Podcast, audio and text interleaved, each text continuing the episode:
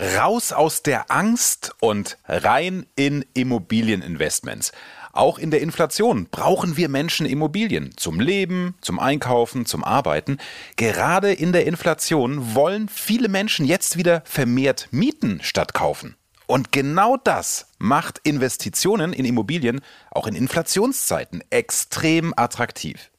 Wir haben die Experten und Sie die Fragen. Und genau die klären wir alle. Ab sofort. Immer hier.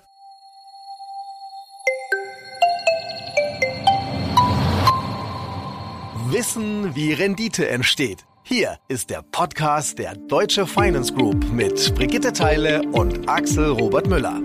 Hallo zusammen. Schön, dass Sie wieder mit dabei sind. In unserer letzten Podcast-Folge haben wir bereits darüber gesprochen, warum die Deutsche Finance Group Ihr perfekter Partner für Investitionen in Immobilien ist. Sie profitieren vom Know-how der Deutsche Finance Group. Heute steigen wir tiefer in das Thema ein. Also, was haben Immobilien und Inflation überhaupt miteinander zu tun? Warum sind Immobilien gerade in Inflationszeiten gute Investments und Warum ist die Partnerwahl hm, auch bei Immobiliengeschäften ganz schön wichtig? Stimmt, Frau Teile. Drum prüfe, wer sich ewig bindet, ob sich nicht was Besseres findet. Das hast du ja getan und noch mehr geprüft. Absolut. Was ist jetzt gerade schlau und wovon bitte lieber die Finger lassen? Dafür habe ich uns einen absoluten Experten rangeholt. John Davidson ist Professor für Private Equity Real Estate an der Hochschule Luzern und Group Research Officer der Deutsche Finance Group. Hallo, Herr Davidson. Guten Tag, Frau Teile. Sie sind so schlau. Ich bin so froh, dass wir beide am Start sind, damit wir hier ganz viele Dinge jetzt mal klären können. Die Inflation ist jetzt in unserem Geldbeutel angekommen. Wir merken das jedes Mal beim Tanken oder an der Kasse im Supermarkt. Da lasse ich doch ehrlich gesagt lieber die Finger von der Immobilie. Oder wie hängen Immobilien und Inflation tatsächlich zusammen? Können Sie uns das ganz einfach erklären erstmal? Mache ich sehr gerne. Das ist eine interessante Frage. Und bei mir ist die Inflation auch im Geldbeutel angekommen und nicht nur bei Ihnen, also zur Beruhigung. Und vielleicht Juristen würden sagen, es kommt drauf an, oder? Ob Immobilien ein guter Inflation Hedge respektive eine Absicherung sind. Aber wir sind keine Juristen und wir wollen klare Aussagen hier, oder? Lassen Sie uns genauer hinschauen, ob äh, Immobilien eine gute Absicherung gegenüber Inflation ist, respektive sind. Also Punkt eins: Immobilien sind Realwerte und bieten somit Schutz gegen Inflation. Aber was unterscheidet jetzt Immobilien oder eben Realwerte äh, von Geld oder Bargeld, äh, welche keinen Schutz bieten gegenüber Inflation? Äh, ich glaube, es ist das Angebot, welches entscheidend ist. Und was meine ich genau mit äh, Angebot? Die Geldmenge wird über die Zentralbanken gesteuert und kann relativ einfach ausgeweitet werden. Das kennen wir von den letzten Jahren, oder? Es kann Geld gedruckt werden. Mhm. Immobilien können Sie nicht drucken oder noch nicht, oder? Also das Angebot ist relativ starr. Der Bewilligungsprozess vom Landkauf, die ganze Entwicklung, bis die Immobilie steht, das geht sehr lange. Das heißt, das Angebot kann nicht schnell ausgedehnt werden. Es sind reale Werte. Bei gleicher Nachfrage heißt das dann, die Preise steigen, weil es eine größere Geldmenge gibt oder hat. Und vielleicht hier als Ergänzung Beispiele. Also einerseits in Zeiten mit erhöhten Inflation ist es nicht mehr so einfach, Eigentum zu erwerben. Und das heißt, die Wohnungsnachfrage respektive Mieternachfrage nimmt zu. Auf der anderen Seite heißt das, als Investor in den Mietwohnungsmarkt zu investieren, ist attraktiv, weil die Mietwohnungsnachfrage zunehmen und die Leerstände abnehmen. Somit haben Sie hier ein Beispiel, dass es eigentlich ein guter Inflation Hedge ist und attraktiv ist, in Immobilien zu investieren bei erhöhten Inflations- oder einem Inflationsumfeld. Das andere Beispiel, zusätzlich sind im kommerziellen Bereich wie Büros, Office-Mieten, die sind an die Inflation gekoppelt. Also wenn die Inflation zunimmt, dann die Mietverträge werden automatisch angepasst an die Inflation. Auch das ein Beispiel bezüglich Absicherung gegen erhöhte Inflation. Also das heißt letztendlich, nur damit ich es richtig verstehe, ist es sogar so, dass die Inflation eine Immobilie stärkt, weil es mir die Sicherheit an Mietern verschafft. Genau. Was ich noch nicht so ganz verstehe, die Inflation basiert ja auf den Verbraucherpreisen und der Wohnungsmarkt dagegen hängt ja von der demografischen Entwicklung des Bauwesens, also Gesamtangebot und dann eben auch der Nachfrage ab. Das haben Sie ja gerade schon angesprochen. Inwieweit stehen diese beiden Gebiete dann überhaupt auch in einer wechselseitigen Beziehung? Das mit den Mietern haben wir angesprochen, aber was, was ist da noch? Hier geht es ja um die Beziehung, ob Immobilien eine gute Inflationsabsicherung ist. Oder? Ja. Und grundsätzlich würde ich mal sagen, muss beachten, Punkt eins die Demografie und die Urbanisierung führt zu steigenden Nachfragen. Das heißt, wächst eine Bevölkerung, hilft dies somit für die Inflationsabsicherung bei Immobilien. Wichtig ist aber natürlich auch der lokale Markt, also bezüglich mhm. Leerständen. Also wenn es ein Markt ist mit sehr hohen Leerständen, dann ist das natürlich nicht so einfach für eine Inflationsabsicherung. Aber ich sage, es sind drei Punkte, die ich eigentlich herausgreifen möchte. Punkt eins ist, bei einer hohen Inflation sind die Baukosten auch größer. Wenn die mhm. Baukosten mhm. höher sind, dann wird auch weniger gebaut. Das heißt, wenn weniger gebaut wird, dann geht das Angebot zurück, aber sie haben eine gleichbleibende Nachfrage. Das heißt, das führt zu steigenden Preisen und insofern haben wir hier eine Inflationsabsicherung. Das ist der erste Punkt. Der zweite Punkt ist die Mietverträge bei kommerziellen Immobilien sind an Inflation gekoppelt. Das heißt, meine Mieteinnahmen, die steigen eigentlich mit der Inflation und somit mhm. auch die Bewertung der Immobilien und somit habe ich auch hier eine, eine Inflationsabsicherung. Und den dritten Punkt, den ich eigentlich hervorheben möchte, ist der Herdentrieb. Wenn ich Sie frage und alle anderen frage, glauben Sie, dass Immobilien eine gute Inflationsabsicherung ist? Und alle sagen, ja, Immobilien sind eine gute Inflationsabsicherung. Was machen Sie dann, wenn Sie hören, die Inflation nimmt zu? Dann kaufen Sie auch. genau, dann kaufen Sie auch Immobilien. Und dann haben Sie einen natürlichen Inflation Hedge, wie man sagt, oder eben Inflationsabsicherung. Mhm. Aber ich muss immer so nachfragen, weil ich bin nicht so schlau wie Sie und deswegen haben wir Sie hier am Start, damit wir uns alle schlauer machen können. Wenn ich jetzt als Nicht-Profi das richtig verstehe, wenn wir sagen, Baukosten und sowas werden steigen, ja, und deswegen wird weniger gebaut, ist dann die Bestandsimmobilie nicht dem logischerweise ausgesetzt, dass sie dann auch teurer wird? Also ist nicht das, was dann da ist, so wahnsinnig attraktiv, dass es immer teurer wird? Und dann müsste ich ja jetzt sofort einsteigen, oder? Weil sonst kostet das Haus vielleicht irgendwann nicht mehr 500.000, sondern 1,5 Millionen. Hm. Ja, Sie, Sie sprechen einen guten Punkt an.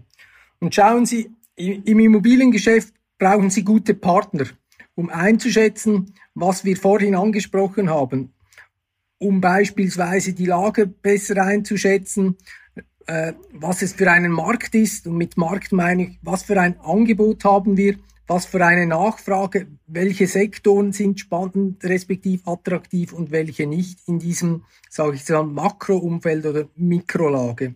Also wo sind die Leerstellen? Deshalb ist die Partnerauswahl bei Immobilien extrem wichtig. Aber um jetzt auf Ihre grundsätzliche Frage zurückzukommen, ob Immobilien langfristig an Wert zunehmen, ja, langfristig sicherlich. Aber es gibt, es kann Korrekturphasen geben und diese müssen oder können wir minimieren, indem wir die richtigen Märkte und Immobilien auswählen. Das ist dann wieder die Partnerfrage oder den richtigen Partner zu wählen. Äh, und zudem ist eine Korrekturphase oder in einer Korrekturphase sicherlich wichtig eine tiefe Verschuldung zentral. Wir haben das noch nicht angesprochen, oder?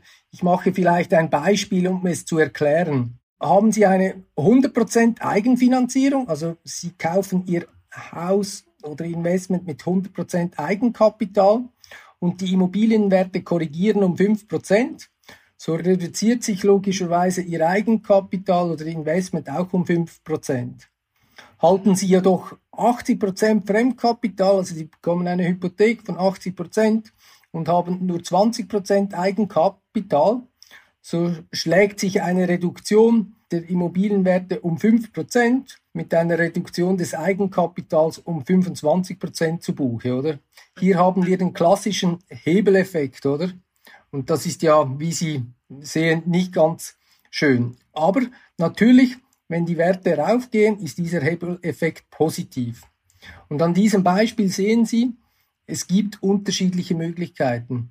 um gestärkt aus einer Korrekturphase herauszukommen. Denken Sie daran, auch Korrekturphasen sind auch gute Einstiegschancen, oder? Und das sollte man gerade in Korrekturphasen anpacken. Und diese Einstiegschancen, einfach daran denken, in einem schlechten Umfeld können Sie auch mit gutem Partner Rendite generieren.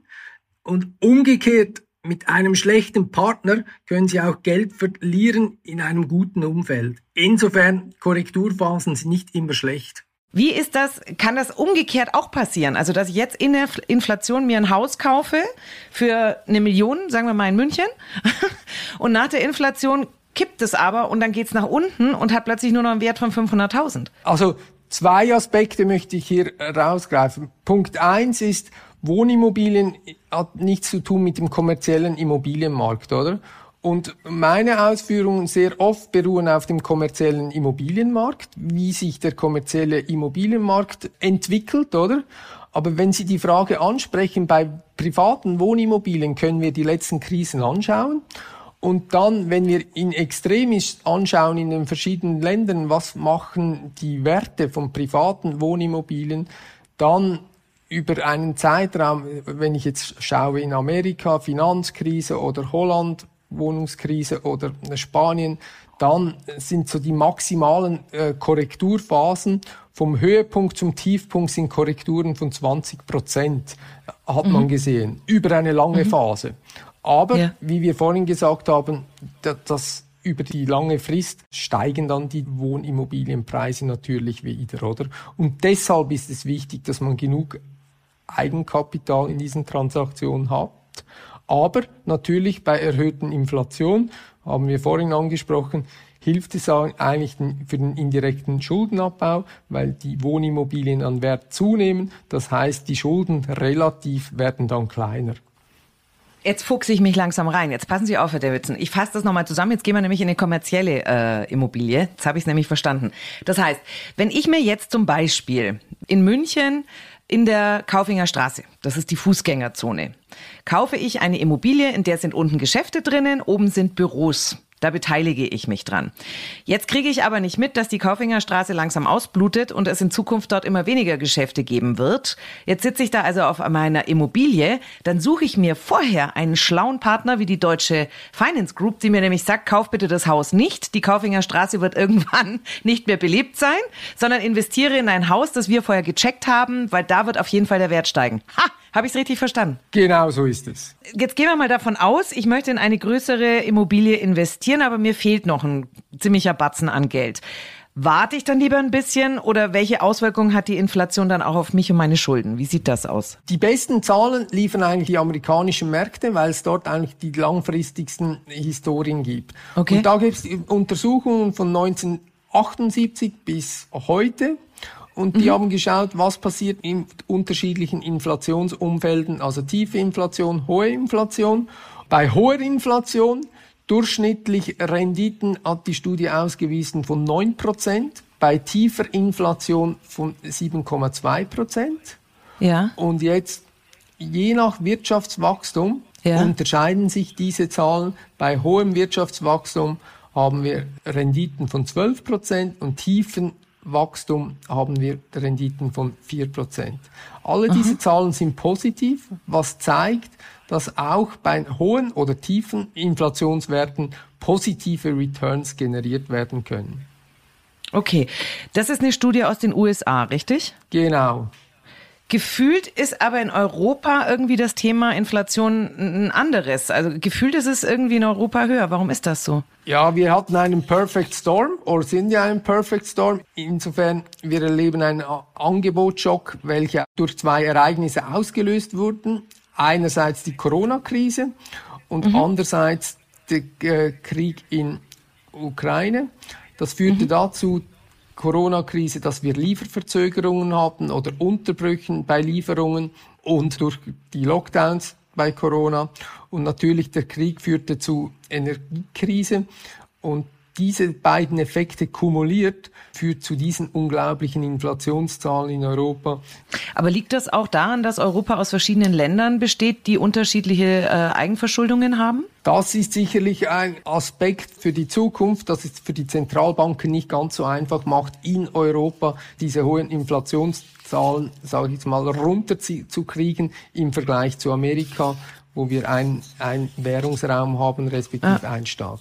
Wie ist da Ihre Aussicht? Was glauben Sie, wie sich das jetzt im Moment weiterentwickeln wird erstmal mit ja, der Inflation? Ich, ich glaube, den Peak haben wir erreicht, aber okay. die Inflationszahl wird länger hoch bleiben wie erwartet. Ich würde sagen, in zwei Jahren, eins, okay. zwei Jahren äh, sieht es schon anders aus. Mit der demografischen Entwicklung und so weiter kann es auch sein, dass die Zinsen dann doch wieder schneller runterkommen. Okay. Jetzt brauchen wir noch mehr Sicherheit von Ihnen, bitte, Herr Professor Davidson. Wir haben das vorhin schon angesprochen. Das A und O ist wirklich potenzielle Immobilien zu erkennen. Und da brauche ich gute Partner, die mir sagen, das ist eine gute Inflationsabsicherung. Also wie erkenne ich, dass eine Immobilie, wenn ich das erstmal mir alleine angucke, eine gute Inflationsabsicherung hat? Es gibt nicht ein Aspekt. Neben der Partnerwahl, die Sie auch schon erwähnt haben, und die Lage des Marktes, also bezüglich Lage meine ich Mikrolage, mhm. Makrolage, Infrastruktur, Demografie in dieser Umgebung, das sind wichtige Aspekte. Kommt es sicherlich auch auf den Immobilienmarkt selbst drauf an, in der Umgebung mhm. bezüglich Angebot, Nachfrage. Und dann sicherlich auch die Sektoren, die haben wir noch nicht äh, erwähnt, oder? Die, die Sektoren sind sehr unterschiedlich und die agieren auch sehr unterschiedlich. Und das ist schon ein sehr wichtiger Punkt. Was genau meinen Sie mit Sektoren? Also meinen Sie die klassischen Wirtschaftssektoren wie Landwirtschaft, Bergbau, Produktion, Einzelhandel, Unterhaltungs- und Finanzservice oder wo sind wir da gerade? Nein, nein, nein. Ich, ich meine Sektoren im Immobiliensektor wie Einzelhandel, Büro, Logistik, Wohnliegenschaften. Alle diese Sektoren haben ihre eigenen Gesetze, Chancen und Risiken.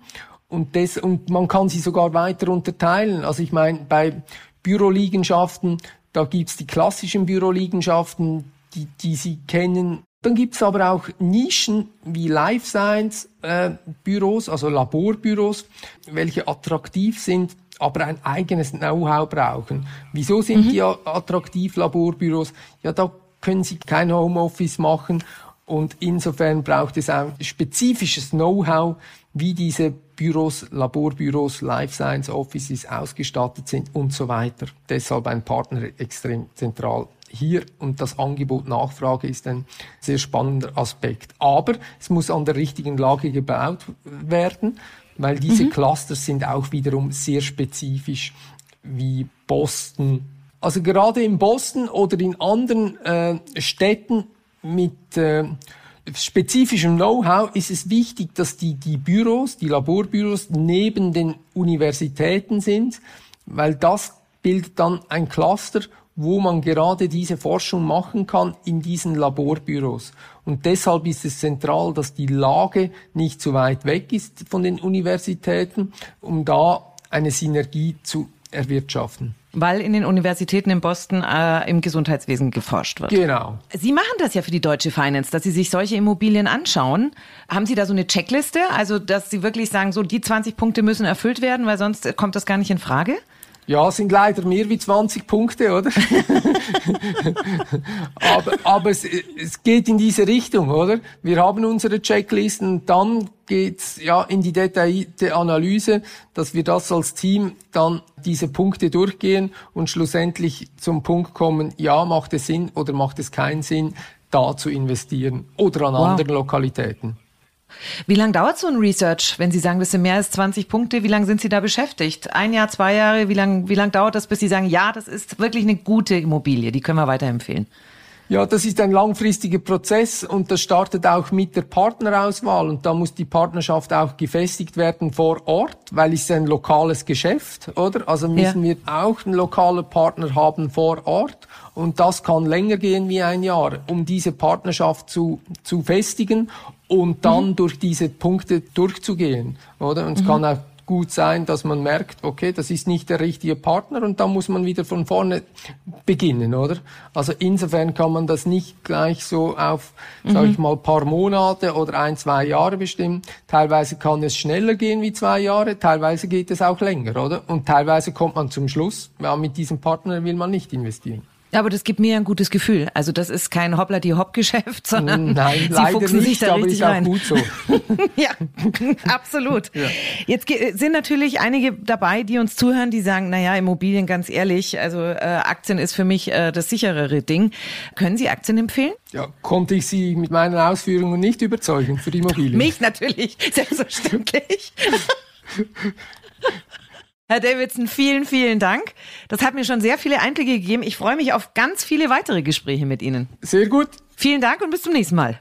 Vielen Dank Ihnen, Frau Teile. Hat sehr Spaß gemacht und bis zum nächsten Mal. Den Markt verstehen und clever investieren. Mit den Profis der Deutsche Finance Group. Von Professor John Davidson haben wir erfahren, es lohnt sich, und zwar noch mehr, gerade in Zeiten hoher Inflationsraten, in Immobilien zu investieren. Weil in Inflationszeiten die Menschen eher mieten statt kaufen, nimmt die Nachfrage nach Bestandsimmobilien zu. Das macht diese attraktiver und teurer. Kommerzielle, also Geschäftsimmobilien, haben in den Mietverträgen Regeln für einen Inflationsausgleich. Das heißt, die Mieten steigen meist automatisch und gleichen die Inflation aus. In der Inflation wird es zudem teurer zu bauen. Deshalb wird weniger gebaut und auch das sorgt für eine Wertsteigerung bei Bestandsimmobilien. Prinzipiell sorgt also Inflation nicht für eine Entwertung, sondern im Gegenteil, die Werte nehmen allgemein zu. Wichtig ist dabei aber immer die Lage, Mikrolage, Makrolage, die Infrastruktur, Demografie. All das beeinflusst nämlich das Potenzial jeder einzelnen Immobilie. Ja, und deshalb ist auch die Partnerwahl natürlich bei Immobilieninvestitionen ganz wichtig. Das hast du sehr gut zusammengefasst. Und wenn ich da noch ganz kurz ergänzen darf, mit der Deutsche Finance Group haben Sie dabei den perfekten Partner an Ihrer Seite, der all diese Punkte für Sie abklärt und Ihnen damit die größtmögliche Sicherheit bei der Auswahl Ihrer Immobilieninvestments bietet. So ist es. Ja, und in unserer nächsten Folge, da geht es um einen Megatrend, die Life Science Immobilien. Was sind Life Science Immobilien? Und warum liegen die im Trend? Dazu alles in unserem nächsten Podcast. Wir freuen uns auf Sie. Bis dann. Zur richtigen Zeit im richtigen Markt mit den richtigen Partnern. Die Profis der Deutsche Finance Group kümmern sich um Ihr Investment und die tausend Details, auf die Sie keine Lust haben.